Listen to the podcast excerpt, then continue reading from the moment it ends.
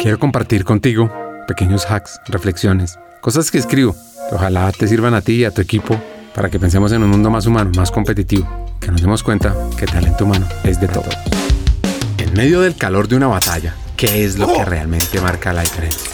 Puede ser la estrategia, el armamento, la habilidad de los combatientes. Eso seguro ayuda. Algo que diferencia todo es la capacidad de trabajar juntos, de manejar conflictos internos y de mantener el enfoque con el objetivo común claro entre todos. Una vez dijo Simon Sinek, un equipo no es un grupo de personas que trabajan juntas. Un equipo es un grupo de personas que confían entre sí. Por muy unido que sea un equipo, siempre habrá conflictos. Es parte natural de cualquier interacción humana. De hecho, los conflictos no son necesariamente malos. Pueden ser una gran fuente de creatividad, un motor para mejorar, un catalizador para el cambio.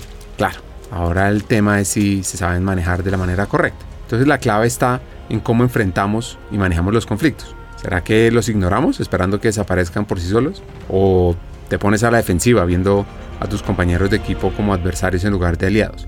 E incluso, no sé, adoptamos una mentalidad de crecimiento viendo los conflictos como oportunidades para aprender y mejorar. ¿Cómo eres tú en eso? Cuando enfrentes conflictos, pregúntate por qué están sucediendo.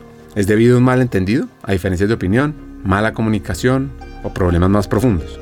Y ahí, cuando comienzas a encontrar la respuesta a estas preguntas, comienzas a identificar las raíces del conflicto y ya sabes cómo trabajar para resolverlos de manera efectiva. Entonces, una vez que entiendes el por qué, el siguiente paso es manejar el conflicto de manera constructiva, evitar acusaciones, ataques personales, buscar más bien soluciones que beneficien a todo el equipo. Como dice Simon Sinek, el trabajo en equipo requiere que la gente deje de su lado sus propios intereses personales por el bien del grupo. Así que, en resumen, manejar los conflictos no es una distracción de tu papel como líder, es una parte esencial del mismo.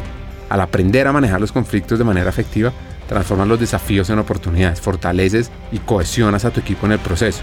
Entonces tú, hacker que nos estás oyendo, tu misión es construir un equipo que confíe entre sí, que resuelva sus conflictos de manera constructiva y que mantenga el foco en su objetivo común.